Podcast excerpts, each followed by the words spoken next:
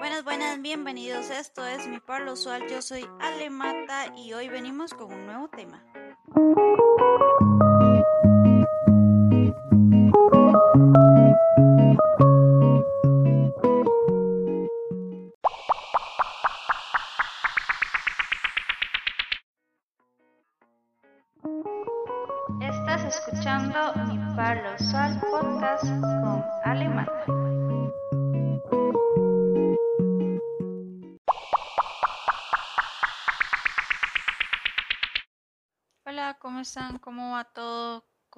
Pasaron esta semana? Espero que bien. Y muchas gracias por estar por acá. El día de hoy vamos a hablar sobre la obsesión con ser perfectos. Esa obsesión que nos agarra cuando tenemos que hacer las cosas una, dos, tres, cuatro. La gente nos dice, ya, está bien, está bien, pero para uno nunca está bien. Para uno puede estar mejor, uno puede dar el, el 110%, digamos. Yo en mi caso soy muy perfeccionista, entonces yo trato de realizar las cosas una, dos, tres, cuatro, cinco veces hasta que las cosas me salgan como yo digo, ya está bien. Y aún así, este, tengo el problema o el defecto, lo que sea, que nunca lo veo bien, entonces lo mando, ya digo, ya, así va. eh, con el trabajo, con los con, los estudios, con todo, con todo soy así, como mamá también soy así.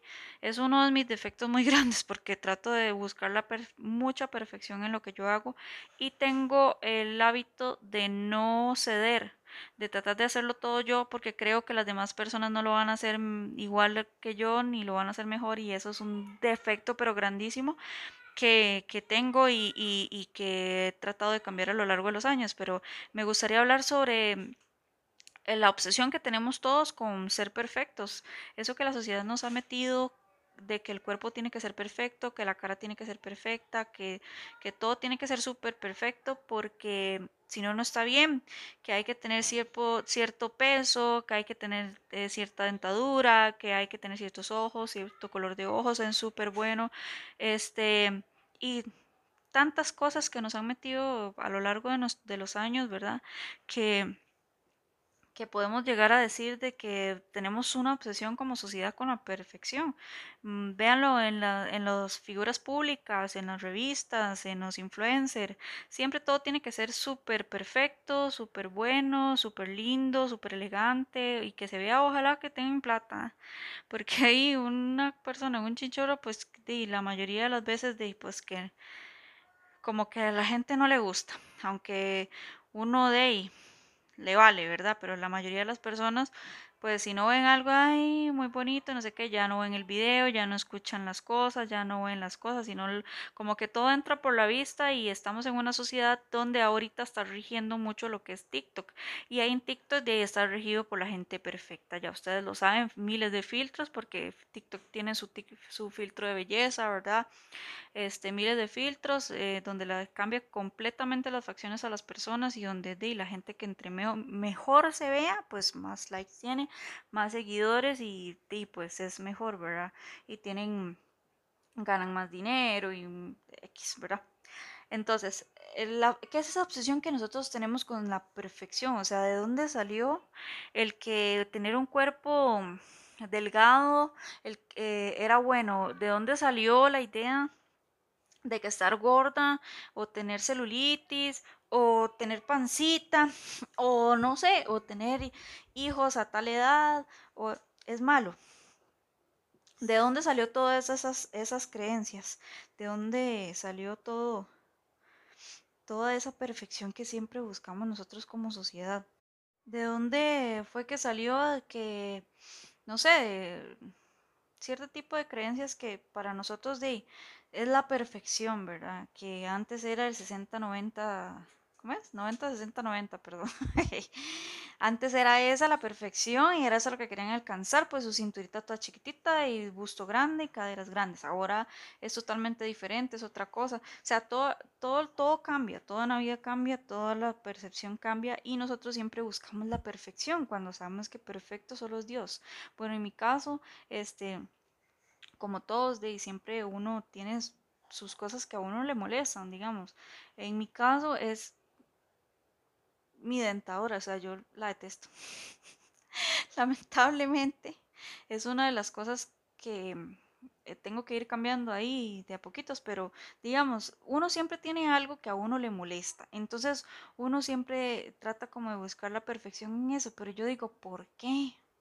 O sea, uno poniéndose a pensar, uno dice, ¿por qué? O sea, si, si, si no tengo los dientes perfectos, pues, como en mi caso, o, soy un poquito gordita, o tengo celulitis, o tengo estrías, o mm, tantas cosas, lunares, pecas, lo que sea, verrugas, lo que sea que Dios le dio, o sea, como Dios lo trajo uno, como Dios le mandó su cuerpo, de hijo, uno debería aceptarlo tal y como es. Lo que pasa es que al resto de las personas no está como bien el que usted se acepte por tener un defecto, o sea, entonces le han metido en la cabeza que está mal, que es algo que está mal, que es un defecto y tal vez no, o sea, tal vez es simplemente que usted se siente inseguro sobre eso y no necesariamente tenga que ver con que sea un defecto realmente, o sea, yo pienso soy de las que creo que, que deberíamos quitarnos esos, esos pensamientos de la cabeza.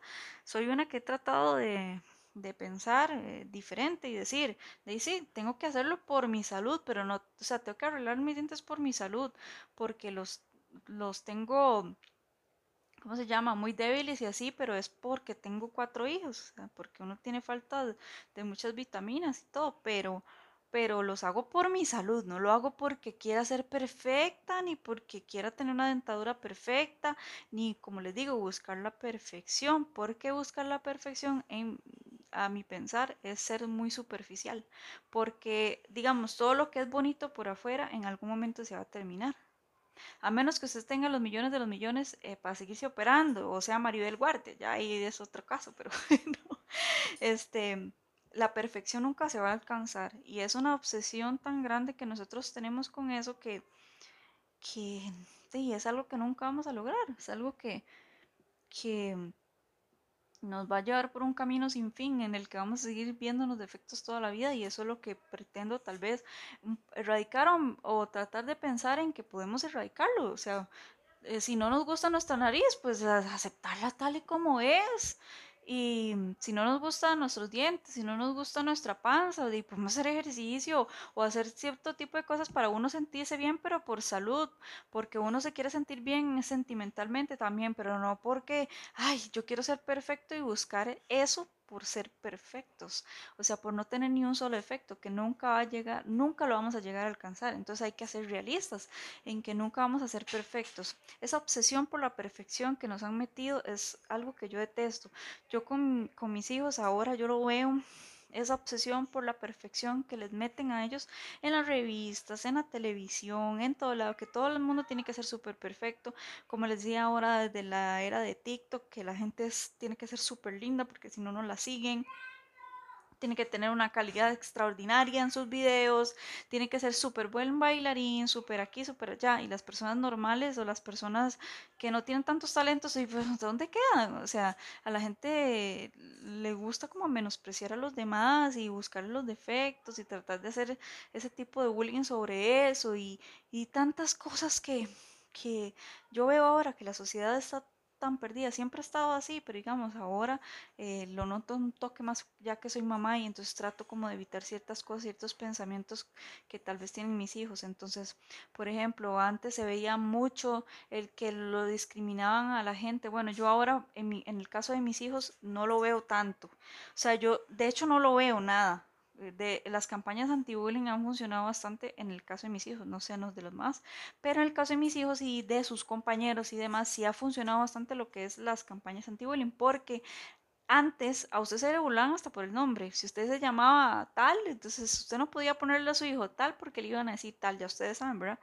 Varios nombres que, que no se podían poner porque eran burla. Ahora cuesta mucho que se burlen de un niño por el nombre o que se burlen de un niño por estar gordito o que se burlen de un niño por ser de color o se burlen de un niño por tener algún defecto. Más bien han hecho demasiadas campañas anti-bullying, demasiadas campañas anti la exclusión de las personas con discapacidad y han hecho tantas cosas que yo siento que ha funcionado bastante. También que uno la mentalidad le va cambiando con el largo de los años, ¿verdad? Y cosas que usted tal vez antes veía bien, como esos tipos de micromachismos y cosas que uno le han metido durante los años, este, que ahora usted ve mal y usted trata como, bueno, por ejemplo, en mi caso, yo trato como inculcarles a mis hijos este tipo de cosas que no están bien, ¿verdad? Y, y situaciones en las que uno antes las veía como normales y ya uno se va dando cuenta como que no están bien. Eh, volviendo a lo de la perfección. En mi caso, este, no sé, es un tema polémico y pero me gusta como me gustaría tocarlo es en mi caso yo no siento que las calificaciones sean tan ¿cómo les explico? Que no a mí no me gusta, no me gustaría ni nunca pienso hacerlo así, como esas mamás de que lo regañaban a uno, lo fajeaban y todo porque uno no se sacaba buena nota en la escuela. Las calificaciones o los exámenes se hicieron, está bien. Si, yo veo que mi hijo estudió, que se preparó, porque yo soy una madre muy responsable, que estoy encima de él y estoy estudiando con él y, y estoy haciendo más que ahora estamos en la casa y todo, y aún así él le sacó un examen mal, yo no voy a pretender y voy a llegar y le voy a decir a él, te voy a castigar, te voy a regañar. Yo no soy de ese tipo. Porque yo no creo que las calificaciones sean como tan tan importantes como para castigar a un niño, como para quitarle sus cosas, como para maltratarlo, como para gritarle, porque una calificación simplemente les está mostrando que hay algo que está mal, hay algo que tienen que estudiar más, porque hay algo que no han aprendido.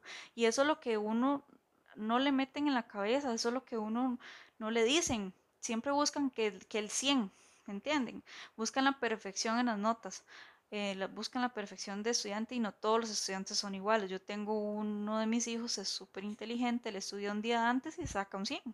Pero tengo dos niños más que tengo que estudiar con ellos 15 días antes porque si no, no aprenden nada, ¿me entiendes? Es que es diferente, las personalidades son diferentes, las, toda la mentalidad es diferente y yo no soy de las mamás ni soy de las personas que cree que regañar por una calificación está bien, ¿entienden? Hay ciertas cosas en las que uno dice no.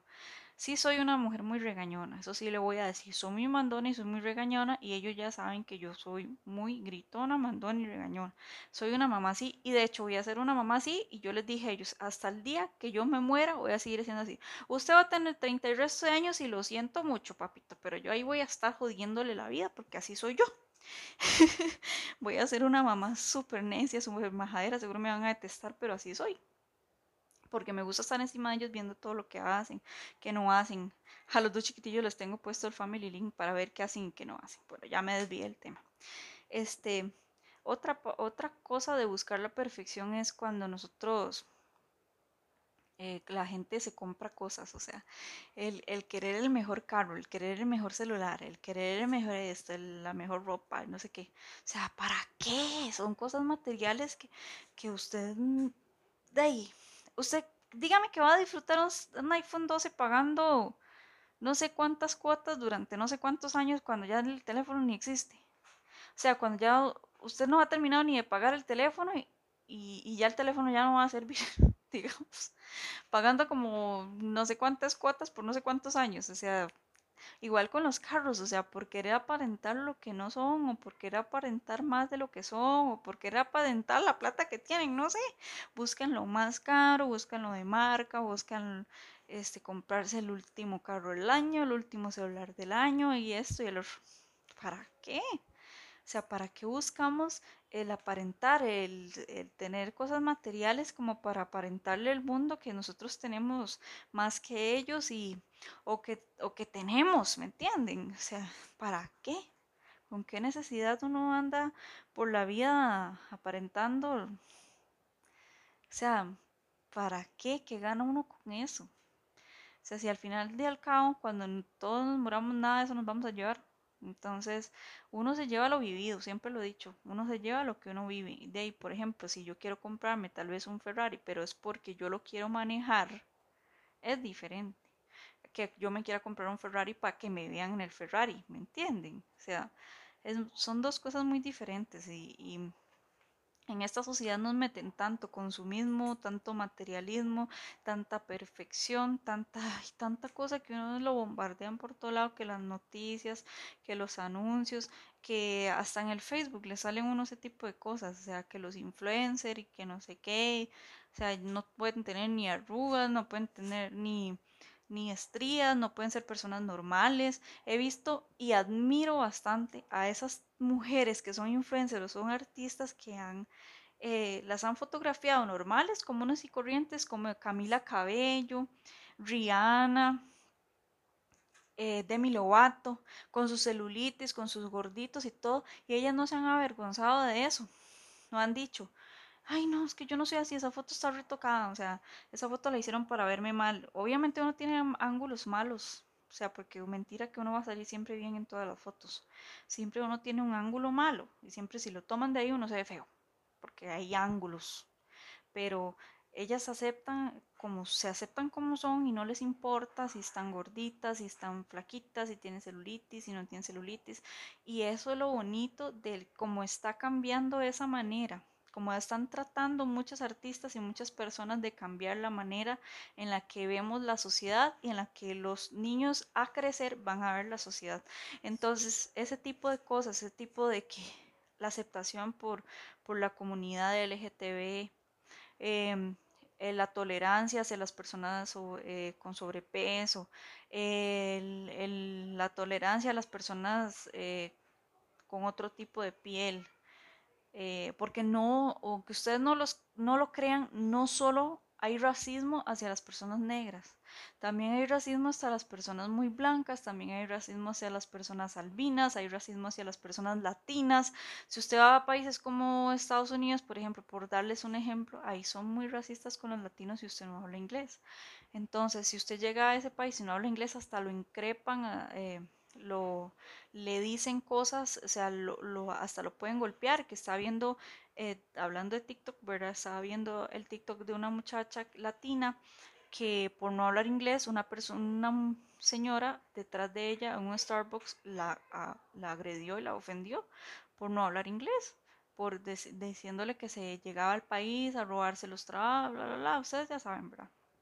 Lastimosamente existe el racismo hacia los latinos en algunos países y también existe, como les digo, hacia las personas de color, hacia los chinos, hacia los blancos, hacia los albinos. Es que el racismo no es una sola cosa, no es a una sola etnia ni es a una sola raza, son muchas y en muchos lugares diferentes. Entonces, es bonito que hayan esas campañas de erradicación de eso, del racismo, de la intolerancia, del hacia las creencias. Ahora que está esta, esta guerra entre Palestina y, ¿verdad? Y que es por una, es porque ellos creen en diferentes cosas, o sea, unos creen en Jesús y otros no creen en Jesús, y unos dicen que Jesús nunca existió y otros dicen que sí. Yo, como le enseño yo a mis hijos y yo les digo, vea, todas las religiones están en lo correcto. Y me van a tildar de tonta, pero todos están en lo correcto. ¿Por qué? Porque si usted hubiera crecido en la religión budista, usted sería budista y usted creería en Buda. Si usted hubiera eh, nacido eh, siendo eh, seguidor de Mahoma, usted creería en Mahoma, ¿verdad? Si usted hubiera seguido la religión griega, hubiera nacido en Grecia, sería griego y tendría sería de la mitología griega y esa religión de antes, digamos, si usted hubiera nacido en ese tiempo, de usted creería eso, entonces yo no siento que nadie esté equivocado es simplemente que nacimos con esta creencia, con esta religión y con esta idea que nos metieron a nosotros desde pequeñitos. Entonces, es lo que nosotros creemos y está bueno creer en algo siempre. Está bueno creer en, en algo superior, está bueno creer en, que existe un Dios, está bueno creer en que existen deidades que nos cuidan, que existen los ángeles, que existen todo este tipo de cosas y depende de la religión también las hay, también tiene sus creencias y para todo hay que respetar, hay que tener tolerancia para los demás. Como les digo, todas las religiones están en lo correcto porque cada una cree en lo que a ellos le inculcaron, en lo que ellos sienten, en lo que ellos aman, en lo que ellos ven y en lo que ellos creen. Entonces, yo siento que hay que tener tolerancia porque no todo el mundo va a creer lo mismo, pero no necesariamente quiere decir que está mal. Entonces, por ejemplo, yo puedo ver esta pared blanca y usted la puede ver celeste y los dos estamos en lo correcto porque usted la ve celeste y yo la veo blanca. ¿Y cómo puedo saber yo de que esa pared usted la está viendo celeste si yo la estoy viendo blanca? ¿O cómo puede saber usted que yo estoy viendo la blanca si usted la está viendo celeste? Porque no se puede, ¿entienden? Porque no estamos equivocados nunca. Es nuestra manera de ver el mundo, es nuestra manera de creer, es nuestra manera de ser y hay que ser súper tolerantes con los demás y con las demás religiones. Entonces, eso de que es, yo lo veo tan mal, tan, tan irónico que se estén peleando solo porque unos creen en una cosa y otros creen en otra y que es blasfemos y que no sé qué, o sea, no, hay que inculcar, seguir con esto desde las campañas de tolerancia es lo mejor que puede existir. Para mí es una cosa que puede cambiar el mundo si seguimos en eso si seguimos manteniendo. Vea que, como les digo, ya el bullying ha cambiado demasiado desde que yo estaba en la escuela. Ahora, a mí me hacían bullying cuando yo tenía, estaba como en quinto grado de la escuela porque usábamos pantaloneta y a mí ya me estaban creciendo los pelillos de las piernas. De uno está en quinto año, en quinto grado de colegio, eh, de escuela, perdón. Y de ahí uno ya tenía que rasurarse las piernas, pero ¿y quién le, cómo le decía yo a mi mamá? Mami, rasúrame mis piernas. En quinto grado de la escuela, porque mis compañeras estaban burlando de mí porque tenía pelos en las piernas o porque este ya uno le salían pelillos en las axilas y entonces si uno no sabía ni qué era rasurarse ni no sabía nada de la vida y ya en ese momento uno le hacían bullying por eso y le hacían bullying porque le salían los dientes mal o le salía o le hacían bullying porque uno era muy callado o le hacían bullying porque era gordito le hacían bullying porque tenía anteojos y le hacían el cuatro ojos le decían nerdo le decían un poco de cosas por si tenían frenillos antes tener frenillos y anteojos era lo peor del mundo. Era la peor maldición que usted podía tener porque era el bullying seguro y a usted lo molestaban tanto que que no había nadie que parara eso, o sea, en ese tiempo no existía eh, que usted llega y habla en la dirección y hacen algo, en ese tiempo les valía, les valía, o sea, que alguien, que alguien llegara y hiciera el reclamo.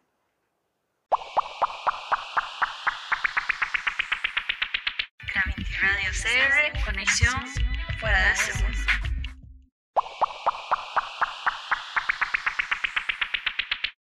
Entonces ahora yo lo veo bueno, digamos, esas campañas anti-bullying y todo esto porque sinceramente yo siento que sí han funcionado bastante porque yo ya no veo esas burlas de antes, ni, ni que es porque tenía anteojos, ni porque tenía frenillos, ni porque era gordo, ni porque era negro, ni porque era blanco, ni porque cosas tan tontas, ¿me entienden? Porque uno tenía, unos tenían mucha plata y otros no, porque unos escribían bonito y otros no, porque unos llevaban unas meriendas así y otros no, y unos tenían plata para comprarse una soda y otros no. Entonces antes era muy diferente, o sea, antes el bullying era súper abundante, yo me yo sufrí eh, de bullying en la escuela, o sea, como muchos. Sufrí de bullying, era una niña muy callada, era una niña eh, que no hacía amigos, era una niña que vivía todo el tiempo asustadiza y así súper... Ya después en el colegio ya me volvió otra cosa, pero digamos en la escuela era súper así, o sea, era muy, muy tímida, digamos. Entonces me hacían, eh, me hicieron bullying en cierta parte, aunque rescato que hubieron muchas compañeras que me defendieron y otras compañeras que cuando llegué a cierto grupo, cuando estuve en una cierta sección, fue totalmente otra cosa y más bien entre las mismas mujeres nos defendíamos y tratábamos como de que no hubiera esa discriminación. Y fue un grupo muy bonito y me gustó seguir ahí, digamos que yo ya entré ahí como en quinto, sexto de la escuela y entonces fue bonito. Después de todo, eh, al final del todo fue bonito y, eso es una, eh, es como algo que yo quisiera que ellos siguieran viviendo así, o sea, bien, que su escuela estuviera bien, que no estuvieran con tanto bullying como tienen tantos niños. Eh,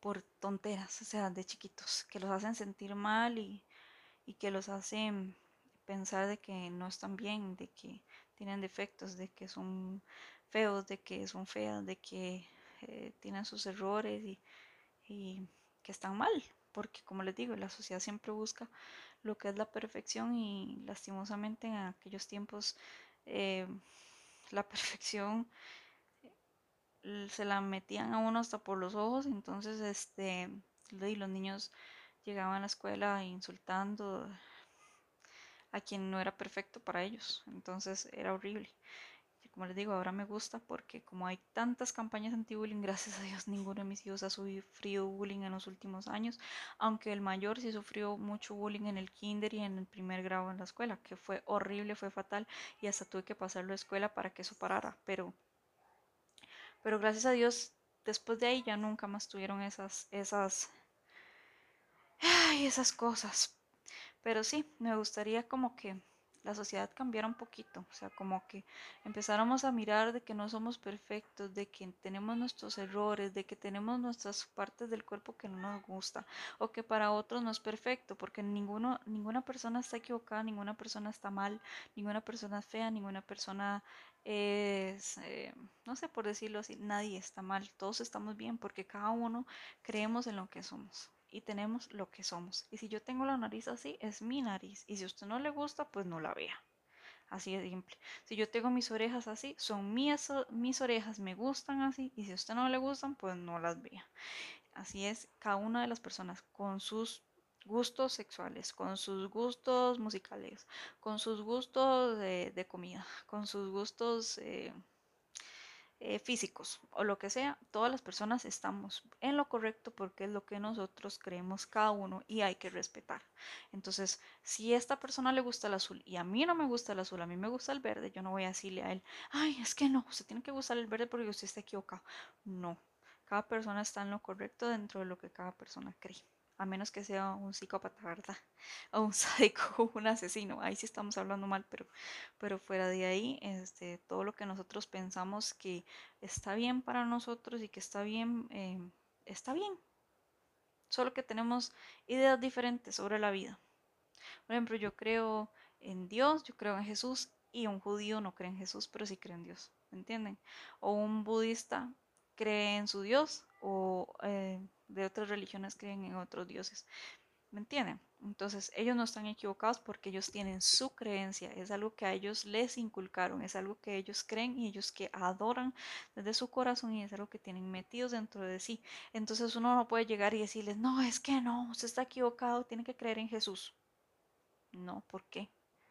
Si ellos creen en lo de ellos y para ellos está bien y ellos, cuando todos lleguemos al cielo, nos muramos y es que vamos al cielo, donde sea que vayamos, porque no sabemos qué es lo que hay después. Este, ahí nos vamos a dar cuenta si estamos bien, si estamos mal.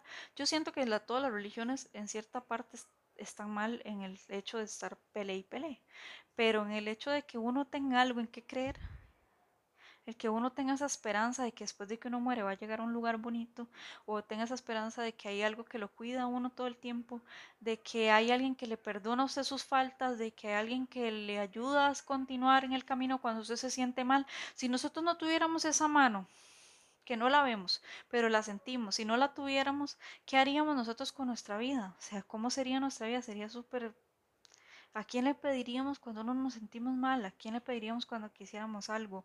¿A quién le pediríamos perdón cuando nos sentimos que algo está mal y no se lo podemos decir a nadie más?